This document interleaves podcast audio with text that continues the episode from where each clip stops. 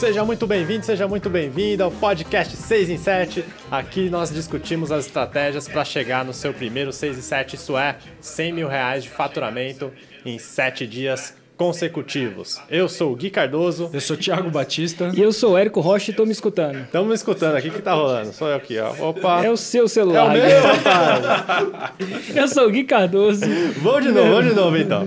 Seja muito bem-vindo, seja muito bem-vinda ao podcast 6 em 7. Aqui nós discutimos as estratégias para chegar no seu primeiro 6 em 7, ou seja, 100 mil reais de faturamento em 7 dias consecutivos. Eu sou o Gui Cardoso. Eu sou o Thiago Batista. E eu sou o Érico Rocha. E o tema de hoje é Queimando Pontes. Hum. O antídoto para o medo. Hum. E antes da gente entrar na primeira pergunta aqui para o Érico, quero fazer um disclaimer. Tirem as crianças da sala, porque esse é um episódio para adultos. Esse é um episódio para quem assume a responsabilidade as consequências do que faz e das decisões que toma. Então, se você não é esse tipo de pessoa, saia desse episódio e vá pro próximo. Se você é esse tipo de pessoa, fica aqui que vai ser foda. Então, começando, Érico, eu tenho que te começar perguntando que raios é queimar pontes? Que raios é queimar ponte? Eu não sei se essa parada aconteceu ou não, mas uma vez eu estava num curso de desenvolvimento pessoal, onde alguém me contou essa história. Diz a lenda, segundo essa pessoa falava, que o, existia um general chinês. A chance são que não sei se essa lenda é verdade ou não, mas a metáfora, se não for verdade, é uma metáfora interessante. Quando ele ia, quando ele tinha que ganhar uma guerra, ele cruzava o exército dele, né, via uma ponte, para uma ilha, e aí ele queimava a ponte. Quando ele queimava a ponte, o exército tinha duas opções. Opção número um, ganhar. Opção número dois, morrer, porque eles não tinham como Voltar. recuar. Uhum. E muita gente conta essa história, essa metáfora, não sei se é historicamente relevante ou não, via barcos também, falando que queimava os barcos. Não, ele pousava numa ilha e aí o que, que acontecia? Ele queimava os barcos. Logo, era impossível voltar. E numa guerra, você vai morrer ou você vai ganhar. Então, essa- vem essa expressão do queimar a ponte. Queimar a ponte é você fazer alguma coisa que não te deixa a possibilidade de recuar. Logo, você vai assumir as consequências de vencer ou morrer. Não no sentido literal, ou mas ou receber um grande prejuízo de alguma forma ou de outra. E por que você acha que, que isso seria um antídoto para o medo? Porque é o seguinte, é, eu acredito que a gente tem dois cérebros, duas pessoas dentro da gente. É mesmo, é verdade, né? Por exemplo, só para você ter uma ideia, às vezes você fala assim, eu vou acordar às 5 horas da manhã por algum motivo, e aí acorda, você até acorda, mas aí você aperta o snooze. Porque um outro você está evitando aquilo de acontecer. Às vezes você fala, ah, eu vou fazer aquela dieta, principalmente em janeiro, não vou comer mais doce, ou não vou comer, não vou beber mais tanto álcool assim. Quem nunca, né? Quem nunca tomou um porre? Tem gente que nunca, mas tem, mas vamos lá, poucas pessoas, muita gente já tomou um porre e falou assim, eu nunca mais bebo. E aí depois você bebe. Existe, parece que existe uma força contrária. E fisiologicamente, isso existe em diferentes partes do cérebro. Isso é verdade. Então, essa palavra, essa pessoa que fala, né, esse- essa parte do seu ser que fala, é chamado de. Ele, ele é desenvolvido no neocórtex, né, que é a parte frontal, mais ou menos a capa do seu cérebro. Inclusive, é uma coisa que só animais têm muito desenvolvido. Tanto é que cachorro, jacaré, tartaruga, elefante não falam. Eles não têm linguagem. Eles não têm uma máquina para expressar a linguagem. Então, tudo que fala em você é, acontece nesse neocórtex. Mais para dentro do cérebro, no miolo do cérebro, tem o sistema límbico. Né? É um outro jeito de denominar. Né? Tem, tem pessoas que denominam de nomenclaturas diferentes. Por exemplo, Daniel Kahneman, que é aquele cara que ganhou o prêmio Nobel é, de economia, acredite ou não, ele, ele chama essas duas coisas de sistema 1 e sistema 2. Ele simplesmente não tem tanta criatividade assim, não deu nome, é 1 e 2. Muita gente começa a chamar isso do eu racional e do eu É, emocional. Assim, tecnicamente, há divergências de onde está essa exata limitação, mas fisiologicamente, se você pegar uma pessoa, um neurocientista, ele vai chamar de sistema límbico e neocórtex, ou córtex, né? E aí, o que, que acontece? O sistema límbico, cachorro tem, animais tem, e ele tem duas... É é discutível, tá? Mas uma coisa que todo mundo, não todo mundo, mas muita gente concorda, ele que tem duas funções. Ele tem duas funções. Só duas funções. Primeiro, ele não entende linguagem, mas ele é programado para duas coisas: reprodução, sobrevivência. Ele não é programado para você crescer. Não é programado para você ter satisfação. Não é programado para reproduzir. Então, às vezes, você não quer reproduzir, né? Você fala assim: eu não vou reproduzir, não vou reproduzir, não vou reproduzir. E vai lá e reproduz. Você conhece alguém que já não queria reproduzir? Eu costumo falar: você já fez isso? Reproduziu sem querer, Thiago? Porra, não, cara. Olha. Foi bem querendo, cara. Olha só. É, você já conheceu alguém que não queria ter reproduzido necessariamente naquele Já, momento? já, já. Quem nunca, né? É. E então a, a vontade de reproduzir não é controlada pela sua voz. Tanto é que, por exemplo, os padres, né, que fazem voto do celibato, eles continuam com vontade de reproduzir muito. É um- uma briga do sistema 1 versus o sistema 2, do neocórtex com o sistema límbico. Porque ele só faz isso. Agora é o seguinte, ele não só quer que você reproduza e graças a Deus a gente vive como espécie por causa disso. É automático, é quase é- como é que eu vou Instintivo, né? dizer? Instintivo e difícil de parar. Não é fácil de parar. O homem talvez conseguiu parar em certos momentos e às vezes discutivelmente não consegue, tá? Mas a outra coisa é a sobrevivência. E parte da sobrevivência, olha só que louco. Parte para você sobreviver não é você economizar energia. O seu cérebro ele economiza energia para você sobreviver fisiologicamente. Então, por que, que você procrastina? Procrastina é você não agir. E se você não age, você tem mais energia. A segunda coisa que a procrastinação vem, e a gente vai entrar no medo também, ela, ela que ela evita a decisão. Decisão é você matar uma alternativa, né? Cisão, suicídio, dissídio, decisão, decision. Esse sídio, decision, é matar, na genealogia da palavra. Então, decisão é matar uma opção. Quando você decide de verdade, você mata a outra opção. E por que, que o seu sistema límbico não gosta disso? Porque ele não quer decidir, porque matar uma opção diminui sua na cabeça dele a probabilidade de sobrevivência. Afinal, ele sabe que se alguma situação mudar, é sempre bom ter mais de uma escolha. Então ele vai, vai fazer procrastinar. E ele vai te fazer ficar com medo também. Por quê? Extremo medo. Porque uma pessoa medrosa, na maioria das vezes, pelo menos ela sobrevive. Então, ele, o sistema límbico, só serve a dois senhores, como eu digo: o senhor da sobrevivência e o senhor da reprodução. Só que aí que vem um problema. Se você tem medo, se você está parado no mesmo lugar, dentro da caverna, ele nunca vai falar, sai da caverna. Você tende a não ter, como ser humano, satisfação pessoal. Você tende a não ter crescimento. Ah, no tempo que Cristóvão Colombo eh, veio aí, descobriu o Brasil e criou toda essa parada, né? esse, esse novo mundo, era contra a sobrevivência ele fazer aquilo. O sistema límbico dele devia dar o quê? Medo. Mas se ficasse com medo, geralmente aquela galera estaria lá para sempre. Então, ele não está aí. O seu sistema límbico não está aí se você não está nem aí se você vai crescer, se você vai ficar depressivo, se você vai ter realização pessoal, porque essa não é a função dele. Ele não serve o Senhor da realização pessoal, do crescimento, da felicidade. Ele serve o Senhor do da reprodução, E da sobrevivência. que é uma que é uma que é uma felicidade momentânea, né? Tipo, não não é duradoura e da sobrevivência. Só isso. Agora, por que que queimar a ponte faz ação? Por que que é bom? Qual que é a sacada disso tudo?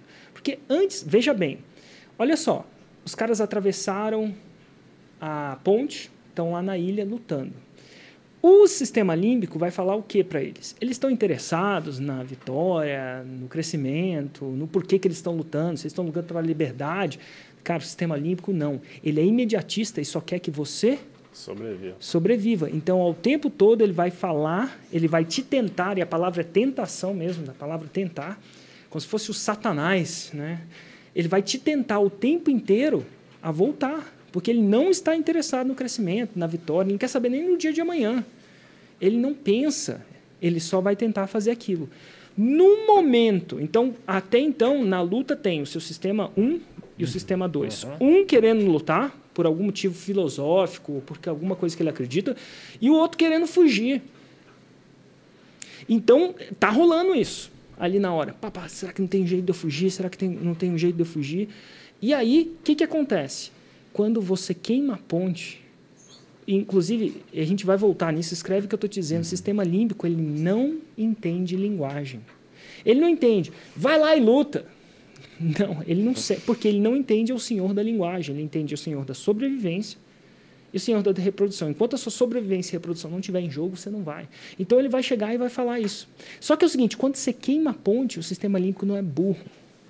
Ele descobriu ali naquele momento que recuar não é uma Opção. opção. E aí ele acende e começa a lutar para a sobrevivência. E no caso, a sobrevivência é simplesmente ganhar a guerra. Então, é, é, tipo, muita gente compara isso com: ah, você corre 100 metros? Corre aí o mais rápido que você pode. Aí você corre. Uhum. Tudo bem, você correu. Agora é o seguinte: coloca um cachorro feroz, um Rottweiler, um Doberman, atrás de você. Você vai correr muito mais do que você jamais correu. Porque o sistema límbico começa a, a ativar tudo. E, gente, é uma outra, uma outra analogia, diferente de queimar a ponte, mais real, uma mãe. Veja bem, faz a mãe correr 100 metros e marca o tempo. Fala para ela correr o máximo possível. Agora é o seguinte, coloca o filho dela, e a gente está colocando uma situação aqui bem, bem crítica, bem só para a gente exemplificar. Imagina que o filho dela está numa rua, está a 100 metros, por algum motivo a babá se distraiu e ele está no meio da rua. E ela vê um carro se aproximando em alta velocidade. E aparentemente a pessoa que está no carro, nossa, que, que louco, né? Está no celular. Então ela vê, então, naquela, nessa situação hipotética, a vida do filho dela em Risco. risco. Eu acredito que essa mãe vai correr muito mais. E a mesma coisa acontece com luta. Vamos ver, uma mãe lutando, ah, bota aí para lutar.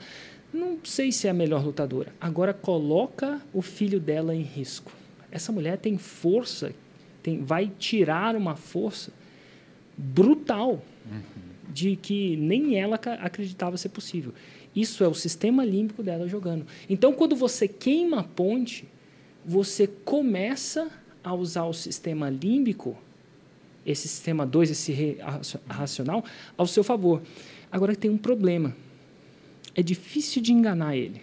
Ele, para você usar de verdade, não dá para fingir. Ó, finge que ele é o seu... Tem gente que faz, finge que é o seu filho e o seu filho está lá, e até rola, mas o sistema límbico não é burro. Ele não é tão burro assim. Algumas pessoas conseguem, tem muita técnica, muito treinamento.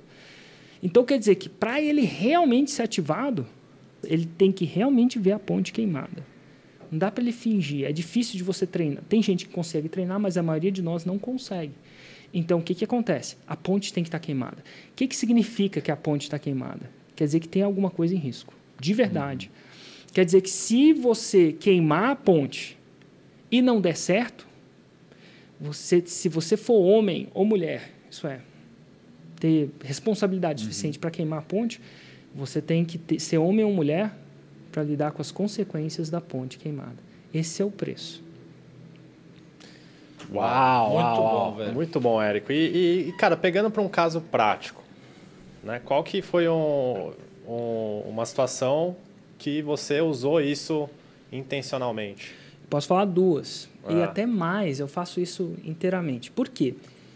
Eu me reconheço como uma pessoa muito procrastinadora. Isso é, o meu sistema límbico, esse que tem medo de sobreviver e que não age, aquela coisa assim. Nossa, eu posso falar quatro. eu uso muito isso. Ele, ele é muito forte. Eu realmente procrastino. Eu não sei lidar. É muito de- eu não sou um cara muito de força de vontade. Estou melhorando, mas não sou. Então, a primeira vez que eu me lembro de usar isso foi depois de eu estar nesse curso de desenvolvimento pessoal e o cara sugeriu que eu fizesse isso na minha vida. Na época, o que estava em discussão é eu queria empreender, só que eu era funcionário de um banco de investimento. Na verdade, não funcionário, eu prestava serviço para um banco de investimento. É, é quase a mesma coisa, mas não é, né? Então, aí o que, que acontece? Eu ganhava bem nesse contrato que eu tinha com esse banco de investimento, só que aquilo não era o que eu gostava. Ele falou assim, cara, se você quiser ser um empreendedor, você tem que queimar a ponte. E aí você vai ser um empreendedor. E na época. Ele eu- falou meio que com essas palavras mesmo? Ele falou burn the bridges. Eu acho que eu, eu não sei se ele chamava queimar a ponte. Tem gente que chama Uhum. jogar o chapéu do outro lado do muro e aí Uhum. dar um jeito de pegar. Então eu não tenho uma recordação exata desse dia nessa palavra, assim, Uhum. mas eu lembro que foi mediante esse curso. Perfeito. E aí, o que, que aconteceu? Eu estava super na vibe do curso, né? na energia do curso, todo aqueles cursos que te deixam muito louco e tal. Eram dias, dias e dias. E eu falei, cara, eu vou fazer isso. Só que eu tive muito medo. Então, o que, que é? O meu sistema límbico tentando me parar. Afinal, aquilo é botar a minha sobrevivência, que estava garantida em jogo. E aí eu lembro de. Isso não foi. Eu ainda lembro até hoje, eu desci para almoçar. E eu queria fazer, mas eu não conseguia fazer. Eu não conseguia achar racionalidade. E aí até que teve um argumento que eu consegui ter força, onde o meu neocórtex teve uma força maior do límbico.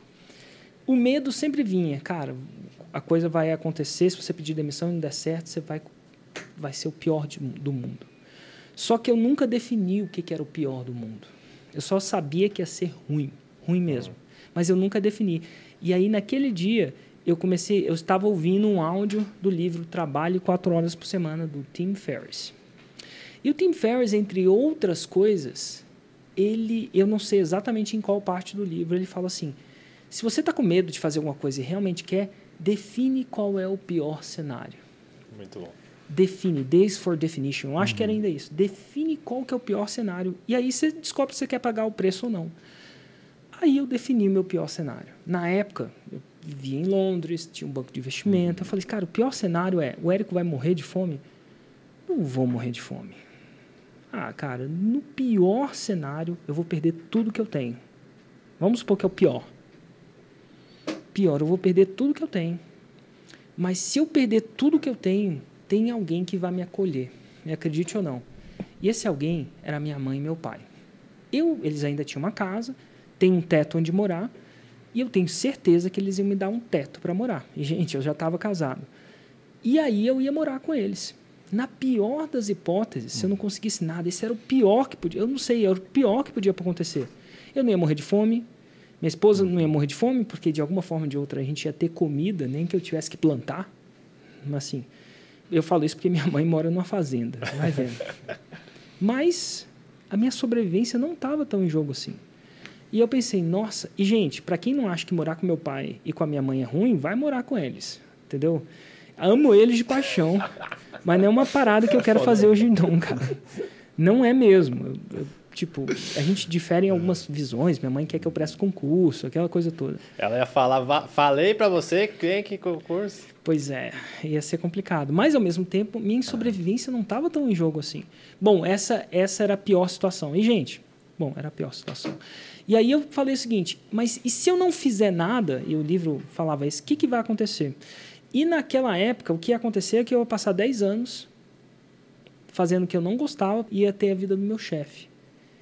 E, cara, a possibilidade de, disso, porque eu já tinha vivido anos, né, uns 4, 5 anos, com aquela vida, era uma possibilidade pior do que morar com a minha mãe. Naquele dia, eu descobri que ficar. Se- é aquela coisa, se correr o bicho pega, se ficar o bicho come. Que ficar era ruim. E aí eu subi e foi o que aconteceu. Comecei o processo de pedir demissão. Né? Começar o processo de pedir demissão, você tem que marcar um meeting. Você não chega e. "Ah, Enfim, mas comecei o processo. Foi ali que foi a ideia de queimar a ponte. É, você falou de outros três pontos aí, você falou que ia falar quatro pontos. Total, tem outro também. Por exemplo, teve uma época que eu queria fazer conteúdo. Certo. E aí eu sabia que eu ia, eu queria fazer conteúdo consistente. E eu sabia que o meu sistema límbico não ia deixar eu fazer conteúdo consistente. Ele ia me dar preguiça. E toda vez que eu hesito, eu falo, eu, eu tenho preguiça. E porra, é uma batalha mental que eu não quero lidar, cara. Eu costumo lidar é a síndrome da esteira da Smart Fit. Por que, que eu não vou na Smart Fit? Cara, fantástica academia. Mas quando eu entro lá, eu sei que eu tô lá sozinho. E, cara, quando eu tô naquela esteira, o meu límbico, e talvez ele não seja tão. Ele seja bem mais forte que os outros, ele fica me tentando o tempo inteiro. Ele fala: Érico, era 20 minutos, mas você já fez 15, sai daí. Ele fica falando essas, ele que ele não fala, mas ele ninguém tá vendo, Érico. Você já fez bem. Pô, você fez uma masterclass em Recife, ficou 15 horas ali, você merece um descanso. Você tá no meio do insider, não Você tá no meio do insider. Tu já fez o suficiente, Érico. E, aquele, e, e o café da manhã que deu certinho, sem nenhum carboidrato, você tá bem. E aquele jejum que você fez. Então, eu entro na Smart Fit ou na academia da sua negócio, aquela que eu tô sozinho, e eu tenho uma batalha de esforço mental inteiro. É, é os meus dois cérebros brigando.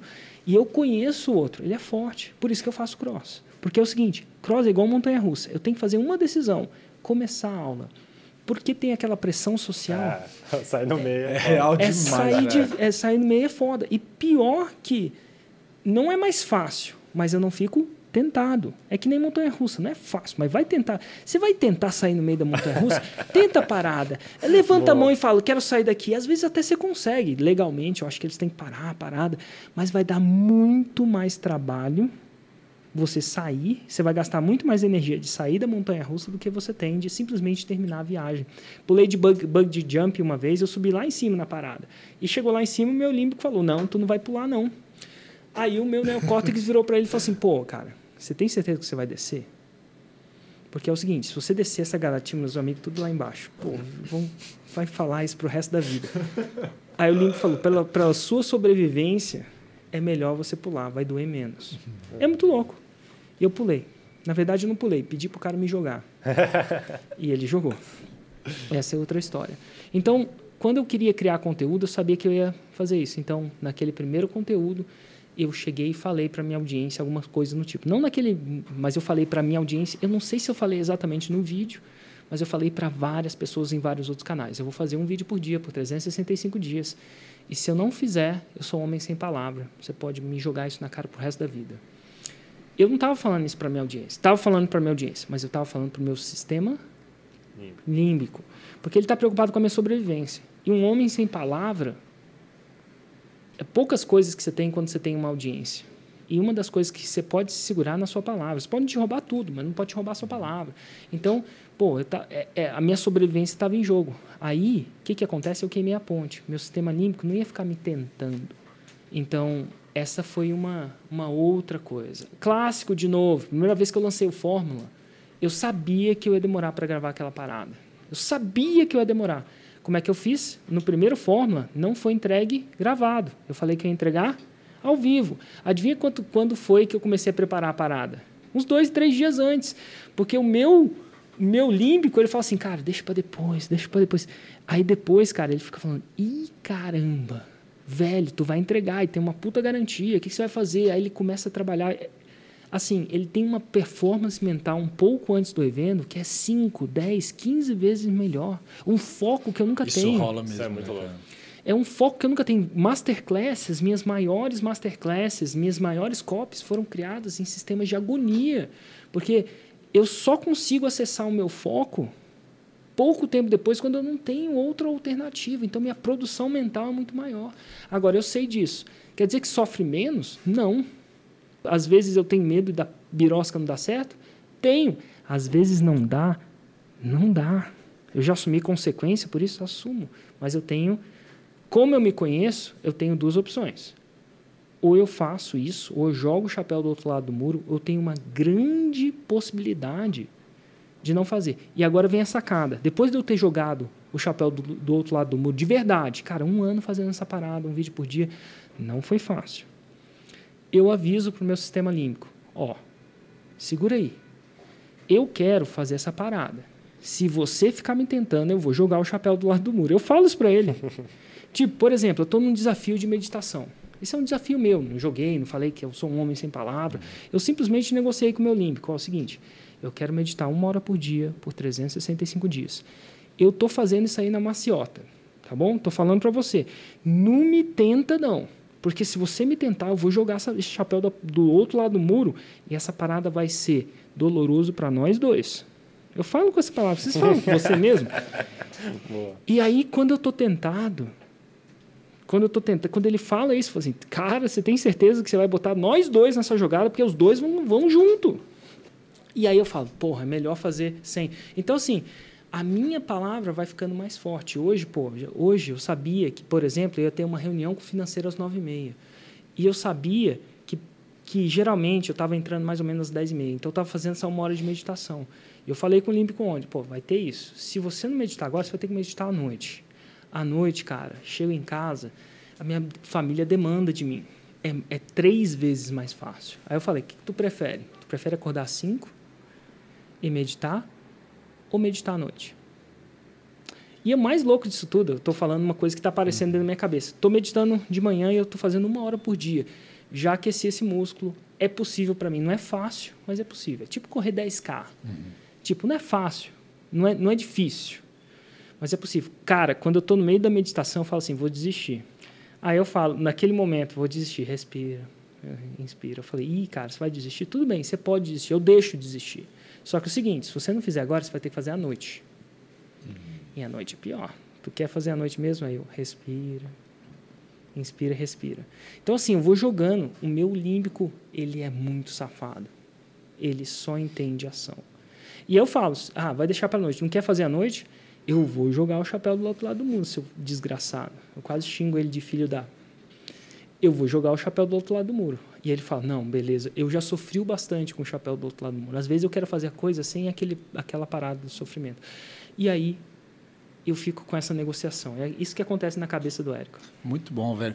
Cara, engraçado que o Academia Cobra publicou aqui justamente é, o seguinte: Érico, vender um produto antes dele existir é de alguma forma queimar a ponte? Definitivamente. vendeu, cara. Você não hesita em produzir. Não vendeu.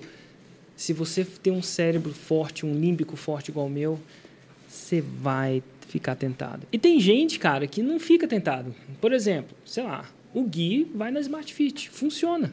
Uhum. O Thiago. Hum, cara, é, o Thiago, ele paga a Smart Fit. Mas vamos voltar dizer assim. Voltar pro Cross amanhã, cara. É, é, sério? É sério, vou voltar. Show de Olha! bola. Olha! Não, pô, inclusive um ano atrás, cara, foi meu ápice, assim, de performance. Eu tava treinando, cara. Eu treinava o CrossFit e voltava correndo pra cá, sacou? É verdade, cara, é verdade. É, Eric, pegando esse gancho, cara... não, não, vamos de assunto não. De assunto não. Não, não, não, tem a ver 365 com isso. dias. Não, Hashtag Tiagão vai volta pro CrossFit. Volta Thiagão, pro CrossFit. Volta pra forma, Zed, volta ficar em forma. Cara, não, falando sério. Você acha que esse músculo é treinável e o quanto o esporte pode trazer de, de força para isso? Porque, pô, eu lembro de eu estar conversando com o Gui é, um dia desse sobre uma pessoa que tinha dificuldade de tomar decisões. E, cara, é, eu acredito que, pô, eu fiz esporte minha vida inteira e esportes também. E, cara, quando você tá jogando um pouco, você tá é, envolvido num time, porra, que é, gerenciar expectativa, decisão de fazer um gol disso e daquilo, você acaba treinando o músculo de tomar decisões. Você acha que é exercitável esse músculo? É exercitável. Eu acho que é muito exercitável. Então, por exemplo, tem uma mulher que chama Kelly McGonigal. Ela fala que você meditar, hum. além de você ter os benefícios da meditação, você exercitou força de vontade, que força de vontade é o músculo. Então, você está exercitando hum. aquilo. Então, fazer esporte, para muita gente, é força de vontade. Só que tem um problema. E eu vejo isso muito no cross tem uma galera que é viciada em cross, ou no seu esporte, ou em jiu-jitsu. Tem uma galera viciada em jiu-jitsu também, que tem uma galera viciada em taekwondo, UFC, é, futebol, tênis. E aí você devia pensar, um cara atleta desse nível não devia ter problema de força de vontade, né? Hum. Só que tem. Por exemplo, o Zed. Pô, o Zed é um cara muito massa, é o dono do CrossFit lá na parada. Já viu o Zed? Já, já. Pô, o Zed veio aí hoje. Pergunta se ele tá fazendo dois raízes e sete Nutellas. Pô, eu perguntei para ele outro dia desse, ele falou: gravei 21 raízes em um dia. Eu, eu não eu sei. Não sei. Vamos então tá ver. tá bom. Vamos, vamos analisar. Vamos analisar. Tá, eu não sei. Então, eu, o que eu falo assim, até a última vez que eu perguntei, não tava. Uh -huh. E aí, a, a Coach Pink. E aí, Coach aí Pink? Zero. aí foi zero. Ela, Ela é o supra-sumo do esporte. É. E não só em cross em Wushu, que é Kung Fu, que é uma parada que exige muito mais, massacra muito mais o corpo do que o cross, acredite ou não. Assim. Campeão mundial, inclusive. Campeão mundial. Oh. E ela tava afim de lançar uma parada. Ela tá fazendo dois raiz e sete Nutelas? Ela não tá, não. Que eu falei com ela esses dias, não tá, Total. não. Então, aquele esporte devia ter. Você devia achar que a pessoa tem isso. Então, até as pessoas que têm um esporte têm uma fraqueza. Porque eu acho que o esporte, para eles, provavelmente já está no piloto automático. O que, que eu quero dizer com isso? Para Pink e para o Zed, estou chutando, tá? Coach Pink com todo o coração e, e Coach Zed aí, Coach Boss com todo o coração. Eu acho que essa parada já entrou no seu piloto automático ou muito dela. Então você não está exercitando tanta força de vontade quanto, vamos dizer aqui, uma, um cara da ignição digital que nunca fez esporte. Então eu acho que você tem que estar sempre. E a- então quer dizer que para eles fazer dois raízes e sete Nutella, quem não sabe o que é isso, vê o episódio aí Raiz versus Nutella, é mais difícil do que fazer correr uma maratona. Então, sim, esporte, eu acho que sair da sua zona de conforto exercita esse músculo. Mas se mesmo para muita gente o que é sair da zona de conforto para mim, por exemplo, correr uma maratona, para muita gente ele faz todo final de semana. Ele prefere correr uma maratona do que gravar um vídeo ou fazer uma live. Então você tem que buscar levemente sair da zona de conforto, né? Desde que você não saia no sentido que seja catastrófico, né? Catastrófico seria eu correr uma maratona descalço, ia queimar o meu pé, ia danificar meu joelho, alguma coisa. Tem que ser alguma coisa que não vai te matar, vamos dizer, você não vai cortar a cabeça, alguma coisa do tipo. Mas você tem que constantemente procurar sair gradualmente da zona de conforto. E para você sair gradualmente da zona de conforto, para muita gente é esporte, para muita gente é simplesmente chegar na hora. Quando eu falo na hora, é na hora literalmente. Só isso. Para muita gente vai ser meditar. Por exemplo, que eu estou fazendo, eu fazia 10, 20 minutos, agora estou fazendo uma hora. Para mim é zona de conforto. Eh, Desculpa, sai da zona de conforto. E depois, quem sabe um dia vai ser duas horas. Eu não sei se eu vou jogar o jogo das duas horas. Mas enfim, é, é sair da zona de conforto. Boa. Érico, queimar pontos é algo que soa muito irracional, né? É, Como que eu sei que eu tô queimando pontos sem estar sendo estúpido, né? Tem- sem estar cometendo uma, uma burrada? Dá para saber? É é essa questão de você ter clareza do, do qual que é a pior situação, qual que é o cenário possível? O que, que, que você é- considera? É, e eu acho que. de- Como é que é? Você fala isso, sorrir com dente é fácil. Só Quero quer ver ver sorrir sorrir sem dente. Então, assim, quando você joga poker, não tem uma decisão fácil. Agora, não decidir é ruim também. O que, que eu quero dizer com isso? Você vai ter que decidir queimar a ponte. Eu aconselho você definir o seu pior cenário, o melhor possível, e estar disposto a entender aquela possibilidade e jogar lá. Porque você vai definir o, que, que- o máximo que você pode perder segundo o que você estima. E define o que você pode ganhar. E aí escolhe. Eu acho que é irrazoável, às vezes, queimar a ponte sem definir o que, que era o pior cenário. E às vezes o pior cenário fica pior, né? Você achava que a minha mãe ia me aceitar e vai que minha mãe não me quer mais, sei lá. Eu vou ter que lidar com isso. De repente isso é até um bom cenário, mas, mas enfim, é, o cenário nem sempre é assim, mas você tem que definir, tem que jogar. Eu, eu entendo o quão miserável eu sou. É engraçado. Meu pior cenário, se eu não for no cross, é muito louco. Meu pior cenário é o quê? Se eu não for no cross, hoje. Adivinha qual é? Qual é? Eu vou ficar igual o Enio. E o Enio não é um pior cenário, assim. Às vezes ele tá mais gordinho, às vezes ele tá magrinho. E, gente, ele é meu irmão, eu posso chamar ele de gordo. Faço, chamo ele de gordo faz um tempo, não tem nada de errado, não. Isso é coisa de carinhosa de irmão. Inclusive, bigodudinho, gordinho. Mas, então eu olho, é muito louco, eu olho pro Hugo e eu olho pro Enio, são dois irmãos. Eu sei que se eu for, eu fico igual o Hugo.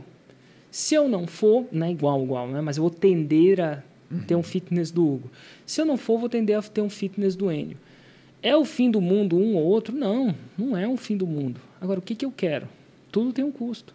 E aí eu faço a decisão. A pior situação provavelmente é o Enio. Ele tem uma, uma genética parecida comigo e eu vejo como ele come e, tipo, ele não se cuida tanto assim, não. Então, pô, eu provavelmente vou ficar daquele jeitinho ali. Tem umas coisas assim mais longo prazo, que é tipo você perder completamente sua massa mas- muscular quando você está muito mais velho. Então eu queria ter uma uma velhice, eu queria poder na, meu sonho da minha velhice é eu colocar minha mala no, sei lá, com 80, 90 anos, eu colocar minha mala em cima do avião. É só isso que eu quero. Entendeu? Não precisar de ajuda. Alguém vai me ajudar? Não, eu sou um velhinho que coloca a mala aos 90 anos, sua própria mala no avião Dá uma pedalada. dou uma pedalada, vivo, entendeu? Então é isso que eu quero. Mas são dois preços. E, e o melhor de tudo é que não tem nada de errado um outro. Cara, ter, teria alguma coisa de errado eu estar no banco agora? Não teria. Tem gente que está super feliz assim. E só que para mim eu não queria. Para mim, eu preferia comprar a probabilidade de eu dar certo no empreendedorismo do que a certeza de eu ter o que eu tinha no banco.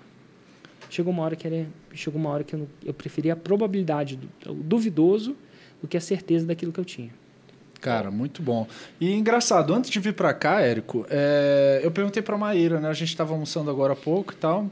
Ah, na verdade, ela me perguntou: e aí, cara, qual que é o podcast hoje? Eu, ah, sobre queimar ponte e tal. Aí eu perguntei para ela: pô, qual que é o episódio assim que você acha que você queimou mais brutalmente ponte e tal? Pensando em empreendedorismo, porque, pô, cara, praticamente todos os lançamentos que eu fiz, seis em sete, enfim, ela tava junto. E aí eu pensei em alguma coisa nesse sentido. Aí ela falou, cara a maior quebra de ponte da minha vida, sem dúvida, foi ter um filho, sacou? É muito louco, hum. mas é quantas horas uma mulher passa sem dormir?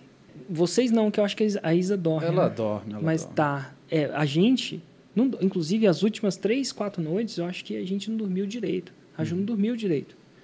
E se a galera soubesse, se a mulher soubesse, decidisse um pouquinho, quantas horas ela ia deixar de dormir e aí mexe completamente com a parada, acho que muita gente, pouca gente teria filho. Então o filho é muito louco, né? Queima a ponte. Inclusive, na hora de queimar a ponte é tudo de bom. é uma beleza. O sistema límpico feliz. Hora que vem a parada, Deus meu do céu. Então, muita noite de sono. E para começar, né? A mulher, olha só, a mulher cria um ser vivo dentro da barriga. Engorda por volta de 10 a 20 quilos. Tem seus hormônios completamente alterados. E, cara, acaba que é, escolher empreender também é você curtir o processo, é você se jogar sem ficar pensando muito no que você está perdendo e tal. É, pô, quando é, dec é decidido, pô, vamos queimar a ponte junto, é, cara, faz toda a diferença você curtir o processo, seja de empreendedorismo ou de um filho. Eu acho que faz toda a diferença quando é intencional a parada, né, cara? É, eu acho que, nossa, como é que eu falava? Estresse é o desafio que você resiste. Hum. Estresse só é o desafio que você resiste. Por exemplo, é estressante ter filho? Depende. Se você resiste, é estressante. Se você abraça, não é estressante. É muito louco. Muito não, é, não é fácil, bom, é. mas não é estressante. Pô, seu filho às vezes está chorando e quem é mãe e pai sabe que às vezes a gente não está resistindo aquilo, que às vezes é uma coisa muito massa. Então, ele só fica estressante quando você não queria que ele estivesse chorando naquele momento. Tem hora, por exemplo, que você vai vacinar seu filho, sei lá, vai, vai fazer alguma coisa. Você sabe que ele vai chorar, vai dar um remédio, vai fazer alguma coisa.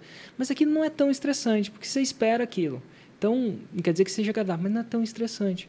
Agora, você está no meio de um restaurante que você não esperava que ele chorasse, ele de alguma forma ou de outra lida com uma situação, aquilo fica muito porque você não queria que fosse daquele jeito, naquela hora. E aí deixa ser estressante. Então, o empreendedorismo tem cheio de dificuldades, desafios. É, estresse é o desafio que você resiste. Olha só. Então, então tem total a ver com expectativa, né? Total expectativa. Total. Então, o, o empreendedorismo é, é, é, é estressante? Depende. Se você resiste ele, é. Se você não resiste, aí vira, sei lá. É como produzir, né, cara? Dois raízes e sete Nutella por semana. Às vezes a pessoa fica se remoendo e planejando, planejando. Resiste, só vai, né, cara? É. Agora que a gente só vai, joga. não é mais. Ah. Não é mais um desafio. Eu lembro, ó, pegando um, um caso pequeno, mas que demonstra muito esse lado de queimar a ponte, né? No primeiro episódio do podcast 6 em 7, vocês lembram o início? Que eu fui, fui começar o episódio e era gravado, né? A gente não tinha ideia ainda do, de fazer ao vivo. E eu comecei umas três vezes o episódio não ia de jeito nenhum. Aí o Érico falou, cara, vai como se fosse ao vivo, no, quando começou não para mais, não sei o que, não sei o que lá. Aí eu fui e foi. Se você parar para pensar, a gente grava essa parada ao vivo e tem, é. sei lá, as pessoas ali, pro nosso Olímpico não hesitar em começar de novo. Tanto é que o começo foi, eu derrubei a água, foi, Depois. Começou tocando, tocando aqui, né? mas a gente não parou. Não parou. Porque não o Olímpico fala, pô, você tem que sobreviver, tá ao vivo, tá ao vivo, tá ao vivo. Se a gente não tivesse ao vivo aqui é. nessa parada, a gente tinha parado. Vamos começar de novo, aí estressar. Pega o pano. Então, pega é. o pano e tal. Então, e naquele, naquele primeiro episódio, se daquela vez, depois daquela chamada de atenção, depois daquela situação que se criou, meu, se eu voltasse atrás ia ficar muito feio. Então eu pego. então vai. Não, é engraçado que foi no segundo Cara, a, trans... a gente divulgou pra todo mundo e não rolou o segundo, deu problema, cara. Quer saber- Na transmissão ao vivo. E, Que é uma cara, a gente tá aqui no 16 já. Total. É. Que é uma outra queimada de ponte? Ah, Fazer o lançamento ao vivo. Quando eu gravo o lançamento, verdade. ele tem, às vezes, o primeiro conteúdo de pré-lançamento tem 23 minutos. Mas eu gravo aquilo em cerca de uma semana. Tanto para escrever, lapidar e fazer. É- Eu lembro de eu lembro de o CPL3 do último lançamento que eu gravei, ele ter demorado quatro semanas, literalmente. Eu estava lá com o Aguiari Cara. em Barcelona, quatro semanas para gravar. Por quê?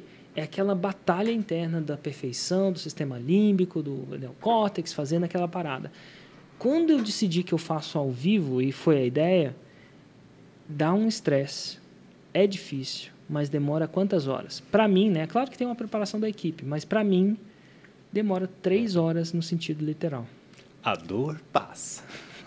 Seis em sete fica. E, cara, é engraçado que, pô, eu lembro muito, muito. Tá muito presente na minha mente o almoço que a gente teve ali no, no, no Estrela Gaúcha. Tava eu, você e o Ozzy. É. E a gente falando, cara, por que, que você não faz ao vivo? Você arrebenta no ao vivo e, pô, você tava sofrendo de Cara. pensar em fazer gravado e tal. Gravar, e, pô, e a gente chegou, gravou, o Érico dando a notícia, a galera curtindo, enfim. Inclusive a gente tem essa, né? Podia ter um desconstruindo dessa parada. Vai sair do desconstruindo boa. do dia que saiu o, o lançamento ao Foi vivo, muito né? foda.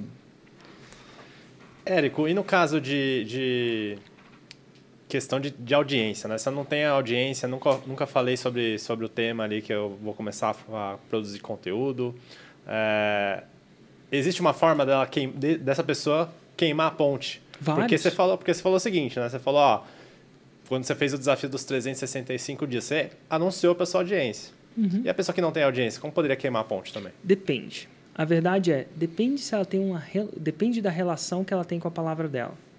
Por exemplo, eu já fiz um desafio com o Hugo, de verdade, a gente na época antes do cross, da gente fazer cinco minutos de exercício por dia. Mas gente, era cinco minutos do capeta, tá? É, é uma parada que tinha na internet que você saía em cinco minutos acabado. E você então que faz Smart Fit não ia dar conta, entendeu? Olha, não sei não, eu não sei não, não sei não.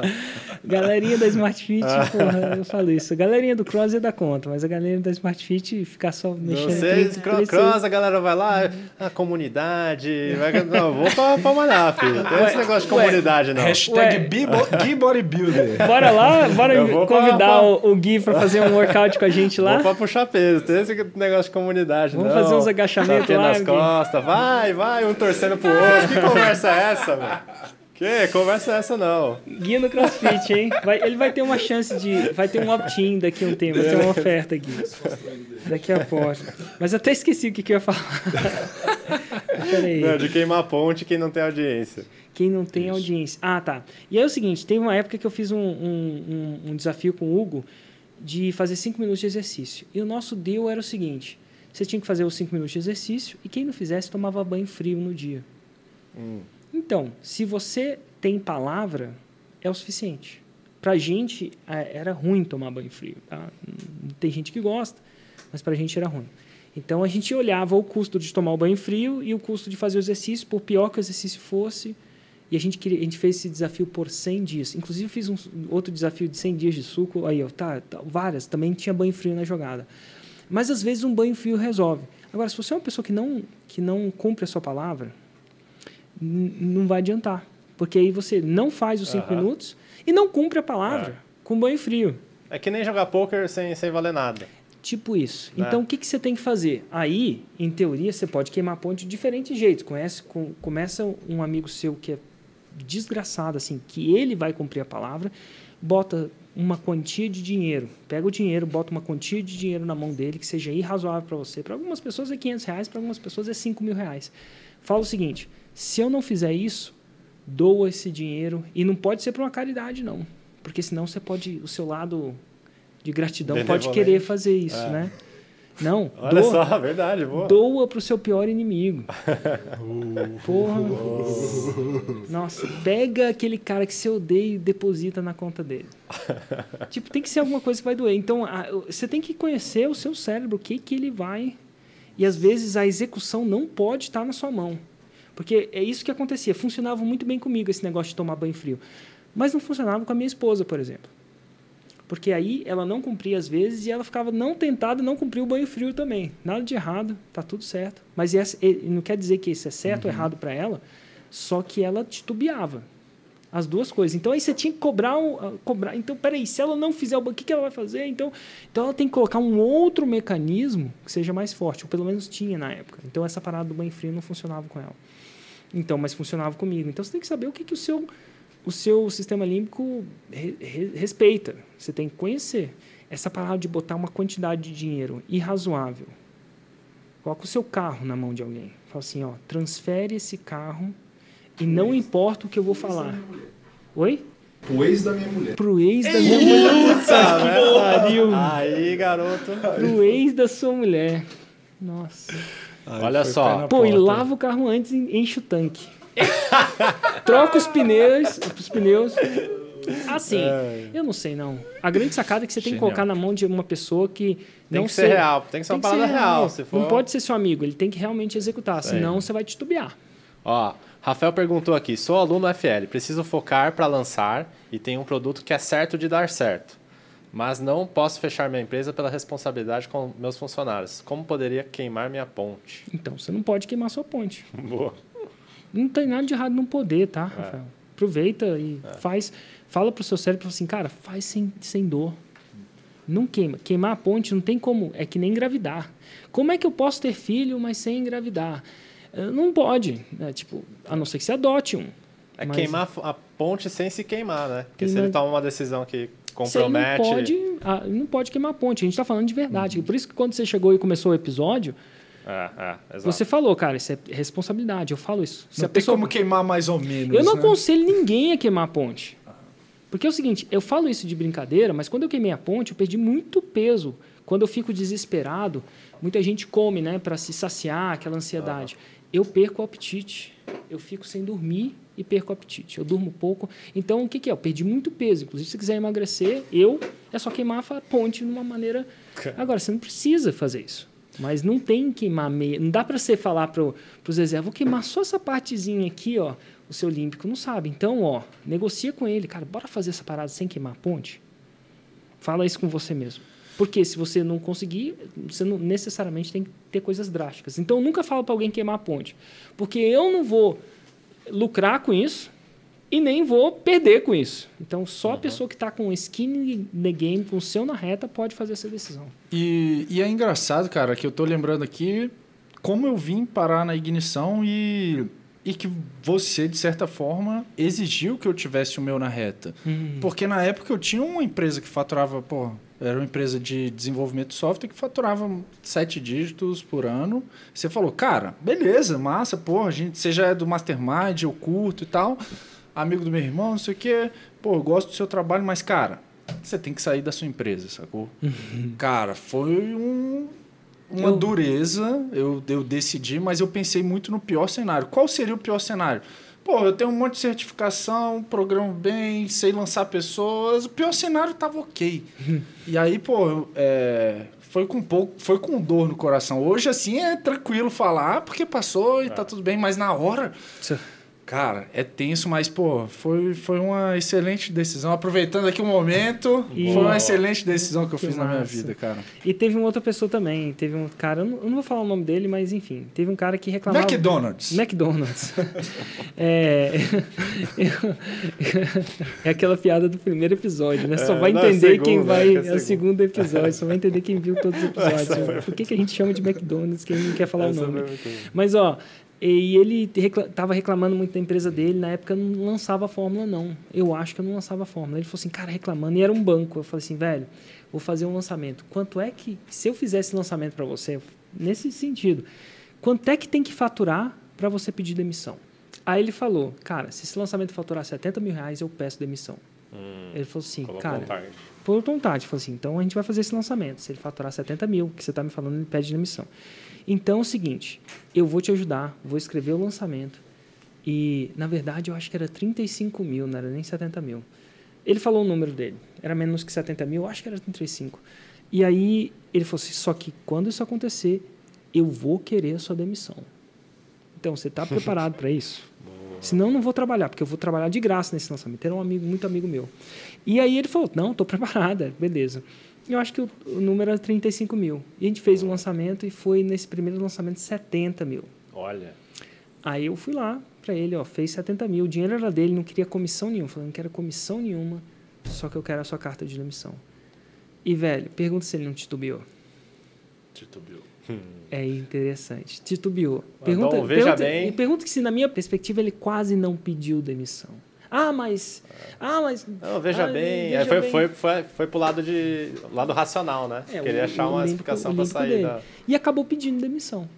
É engraçado que esse mesmo cara, na semana passada, esse mesmo cara, na semana passada, eu não vou falar o nome porque eu não sei se eu posso falar isso. Começa com qual letra? McDonald's. Esse cara fez um 7 em 2 semana passada. Vocês devem sacar Oh, quem ele é. eu acho que sério? É sério, esse cara, é- é- a história desse cara que fez um 7 em 2, isso é, ele fez um milhão de faturamento em dois dias na semana passada. Agora, ele queimou a ponte naquela época, mas ele, não sei se ele quase não quebrou não, queimou não, mas ele titubeou muito. Quer dizer que você deve queimar a ponte? Não. Eu tenho participação desse um milhão que ele fez em dois dias? Não. Fiz isso porque ele era meu amigo na época, mas podia ter dado errado? Sim. E se desse errado, quem ia comer o pão que o diabo amassou? Ele. Agora ele faz um milhão em dois dias? Sim. É uma vida discutivelmente melhor do que ele tinha naquele banco? Sim. Banco americano, inclusive. É, mas é, mora onde ele quer e tal. Tem, enfim, tem algumas coisas que ele não tinha antes. Agora, é, o que eu quero dizer é que queimar a ponte não funciona fingir queimar a ponte. Então toma cuidado. Seja homem para queimar a ponte, seja homem para lidar com, Ah, a- com as com a- com as consequências. consequências. Exatamente. Mas tem, tem a questão também de você. é, Por isso que é legal você colocar um target. Ah, É, esse cara aí Isso. falou assim, colocar um target. Se eu faturar X, e você define o X, porque Ah. o X é a sua vida. E aí vai, né? E aí tem- o problema é conversa. difícil que se você é, é, você vai ter, você vai ficar tentado a não ir na hora. Mas, Mas- assim, mas do é- mesmo, mesmo jeito que eu subi lá no bug jump, Aham. fui pular e na hora eu fiquei com medo, queria descer, porra. Já pulou de bug jump? Eu falei, porra, cara, vai lá. Eu pulei de paraquedas uma vez e me botaram na primeira, na primeira cadeira lá. Tipo, queimaram minha ponta sem eu saber. Porque no primeiro ali não tem nem o que fazer. Mas diga, Thiago. E tem, cara, tem casos de pessoas também que fazem todo o planejamento. Porra, vou ter tantos mil guardado, não sei o quê. E acabam que muito antes disso, cara, queimam a ponte, que foi o caso, por exemplo, do GG, né, cara? O GG. Que ele tinha todo o plano, Jerônimo Temer, tinha todo o plano e, cara, muito antes da hora ele falou, quer saber? Acho que ele tinha feito um lançamento de 97 mil e aí ele já chutou o balde. Eu não sei se cara? foi no de 97, mas foi por aí. Eu não sei exatamente qual foi o momento, mas ele chegou e, velho. Muito antes da hora do que ele É, tinha e, e planejado. tá bem né? obrigado, tá muito bem obrigado. Ah. O GG, pra quem não sabe, é o Jerônimo Temer. É o coach dos coaches. Conhecido como coach dos coaches, entre a gente, né? Aham. Érico, vamos aqui novamente ao quadro mesmo que. Hum, gostei desse quadro. cara. Gostou, gostou, né? Érico, eu devo queimar pontos, mesmo que eu dependa da minha renda atual para pagar as contas. Depende. Depende. Eu também dependia da minha renda atual para pagar as contas. E o, e o resultado é: depende. Você está disposto a pagar o preço caso você não consiga? Se você não é, for homem ou mulher para estar disposto a pagar o preço, não queime. Se você for homem ou mulher para estar disposto a pagar o preço, queime. Então, é, é uma decisão pessoal. Eu devo queimar a ponte, mesmo que não seja garantido que vai dar certo? Nunca é. Nunca é. Nunca é. Se você deve ou não, queima sabendo que não, não existe garantia. A única pessoa que sabe da garantia está lá em cima e o filho dele que passou a parada de prever o futuro para o filho dele. Mas, mas não existe garantia. Não existe garantia, brother. Não existe. Acho que não tem. Nem, Ainda mais para empreender. Você tá nem quem procurando bota garantia, o dinheiro não, na poupança tem garantia. É. Lembra do governo Collor, que, É. enfim, confiscou a poupança? Então, assim, não existe garantia de nada. Na Grécia, funcionário público demitido pra caramba. Tem muitos funcionários que não. Então, mesmo que a gente ache que é mais garantido, não necessariamente é. Não existe garantia, não existe estabilidade na vida. Completamente. Eu devo queimar pontos, mesmo que eu já tenha queimado ponte outra vez e tenha dado errado. Hum. Depende. Depende do risco, como é que é? Risk reward. Como é que fala isso em português? Relação de Risco- risco e Benefício. retorno, né? Retorno. Risco. Depende da relação de risco e retorno. Se a relação de risco e retorno for boa para você, porque às vezes é, Posso falar? Pode. O, eu acho que independe se, se da outra vez você queimou ponte e deu errado, porque vai ser uma nova decisão. Total. Né? No pouco a gente fala, o baralho não tem memória. Então não importa se você perdeu a, a jogada anterior, a próxima jogada são cartas novas, situação nova. Então acho baralho, que é irrelevante. O baralho não tem memória. Eu também acho. E é muito da questão também de aprender com o que você errou, né, cara? Total. Em teoria, você deve estar mais mais calejado para queimar ponte, É, assim, mais exato, forte para fazer exato. decisões do que antes. É. Porque você foi pro campo de batalha e deu certo. Sabe- Deu certo, não. Você sobreviveu. É, Que não é que deu certo, mas você tá vivo. Sabe qual é o melhor momento para viajar de avião? Qual? Depois que cai um avião. Porque aí todo mundo tá muito ligado na segurança que a chance de, de cair outro É, é, difícil. menor. Nossa, interessante isso. É verdade. O melhor momento de viajar de avião é depois que cai um avião. Faz que sentido total. Ó, que louco. E é o Você- melhor momento que a gente não quer, a gente quer evitar de viajar de avião. né? É, exato. Mas estatisticamente é verdade. Tá todo mundo checando. O piloto tá... to- É, todo tá. mundo tá ligado na segurança. E Isso você aprendeu no poker também? esse não, esse não. Porque tudo do Gui vem do poker, né, cara? Quero Esse não. Você foi pra escola, Gui? Não, eu joguei Eu poker. joguei foi pior que eu lembro. Inclusive, né, Gui? Tem uma história boa, cara. Tudo, qual que é a deu história? queimando a ponte. Ah, É, teve, teve uma situação dessa. fala qual foi. Foi. Pô, eu era. Tinha 15 anos, jogava poker. Tipo, há três anos atrás, cara. Um pouquinho mais. um pouquinho mais. Eu tinha 15 anos e aí comecei a jogar poker. E aí, cara, queria ser profissional de poker. Comecei a estudar pra caramba e tal. Levava livro da, de poker no colégio, botava o caderno assim, o fichário na frente e tinha um livro de poker que eu tava estudando, né? Parecia que eu tava lendo alguma coisa do colégio. E aí, meu, minha mãe ficou louca, porque ela queria que eu trabalhasse com algo tradicional, né? Não, não chegava a ser o concurso, mas era tipo sua mãe, assim, não, vai trabalhar assim, não sei o que lá. Tá. E, e aí, beleza, eu não, quero, quero jogar poker, quero jogar poker. Aí ficava uma situação tão complicada lá em casa que chegou um dia eu falei, ó, se até o meio do ano eu não estiver pagando meu colégio com o dinheiro do poker, eu vou trabalhar com alguma coisa. Nossa. E aí eu ganhei, eu comprei a, a paz durante seis meses. Comprou a paz na sua casa, sua mãe. Opa, Como- agora resolveu. Como bom jogador, eu, eu fiz uma aposta, né? E aí chegou no, no meio do ano, eu paguei o resto do ano no colégio à vista, peguei um desconto. Você e pagou seu próprio colegial. É. Que série você Eu tava? tava no segundo colegial. É mesmo? Você pagou seu segundo colegial. Foi, foi. Que massa. E aí, pô, veio com resultado, entendeu? Veio com um target, coloquei um target, ó. Botei uma data, se Uhum. até essa data eu tiver o tal resultado, você vai ter que me aceitar do jeito que, do jeito que eu tô propondo. Que massa. Sacou? Dona Sueli. eu devo queimar pontes. Peraí, me- peraí, só fazer uma continua, pergunta. Você continua. já teve uma vez, Eric, que você queimou ponte e deu errado? Deu, tipo, deu merda. Eu tenho. eu- Isso, isso é um problema meu, tá? Eu tenho um cérebro que é. A maioria das pessoas só pensa no que deu errado. Boa. Se você perguntar o que, que deu errado, eu tenho muita coisa que dá errado na, mi- na vida, mas parece que meu cérebro esquece e desfoca disso. É uma característica, não sei se é um treinamento. Então, sim, deve ter dado. Eu só não sei te falar agora. E eu não sei te falar agora não porque eu não lembro. Eu queria ter mostrado. Eu acho que deve ter dado, só que eu acho que eu meio que naturalmente apago. É uma característica minha. Tem gente que o, o, o copo está sempre meio vazio. Uhum. Tem gente que o copo está sempre meio cheio. O meu, então, o otimista versus o pessimista, e tem um realista que falou, o copo está na metade, alguma coisa do tipo. Eu sou naturalmente um otimista, perigosamente um otimista. E eu sei disso. Então, eu, eu vou tentar lembrar até o final do episódio, mas de bate-pronto não veio, tá? Boa. Boa.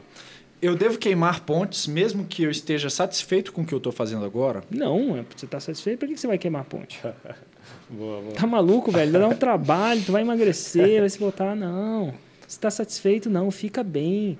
Inclusive, eu acho que antigamente eu acreditava que todo mundo devia ser empreendedor. Hoje em dia eu não sei. Eu não sei mesmo. É uma coisa muito louca. Eu acho que se o meu banco, naquela época, tivesse me dado a oportunidade de fazer o que eu gosto e amo, eu, eu lembro que a vida lá não era ruim, não. Era muito massa. Tipo, TRH, sabe? Era co- é tudo muito bom, ter festa de final de ano. A única coisa da festa de final de ano que eu tinha que me preocupar é o que, que eu ia comer. Eu não tinha que produzir a festa, entendeu? sabe? Eu não tinha que pagar aluguel, não tinha que levar, enfim, lidar com relações trabalhistas, planejamento. Não era ruim, não.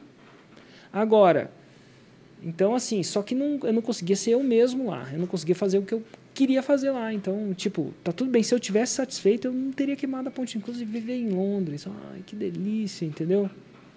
Não é ruim, não. Eu devo queimar pontes, mesmo que eu tenha filhos? No caso, quando você pediu demissão, você tinha, já tinha filho? Não, Não, tinha filhos. tinha. O que faz muito mais fácil.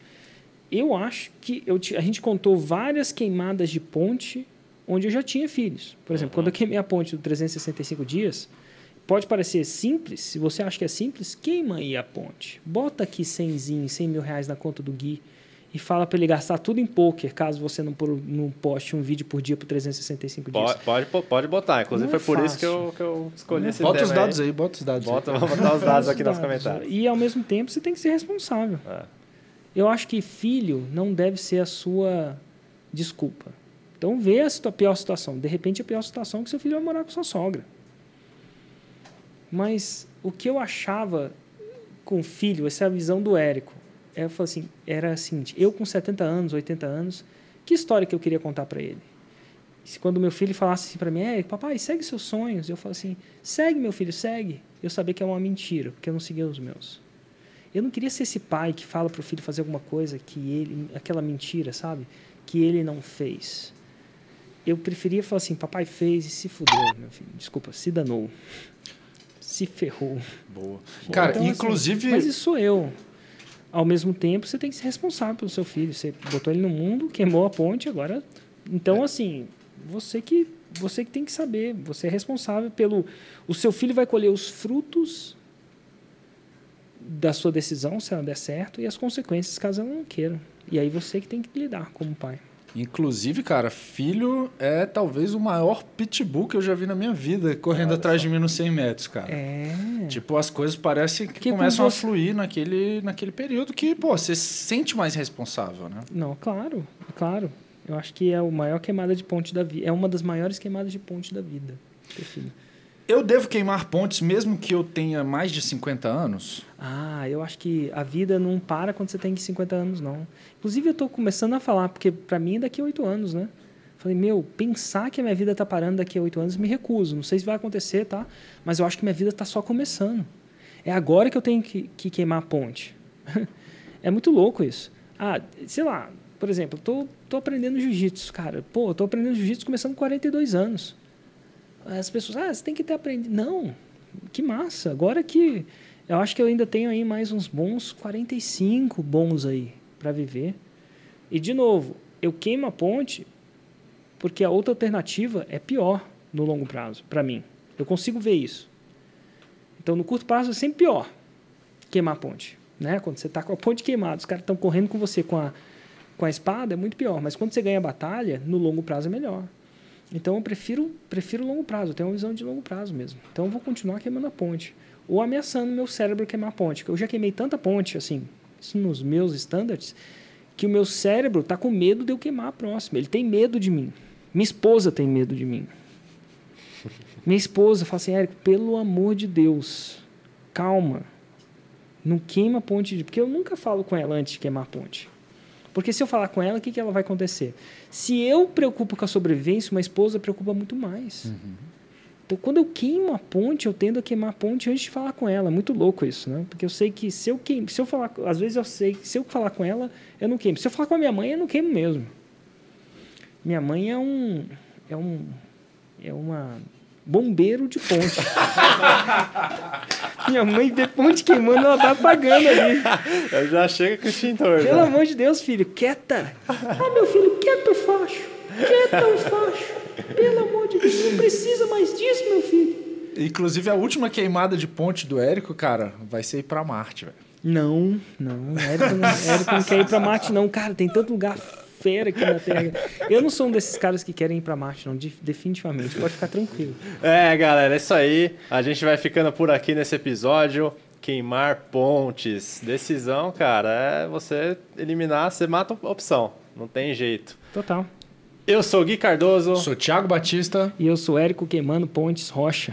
Aí sim, esse foi o podcast 6 em 7. Valeu. Tchau, tchau.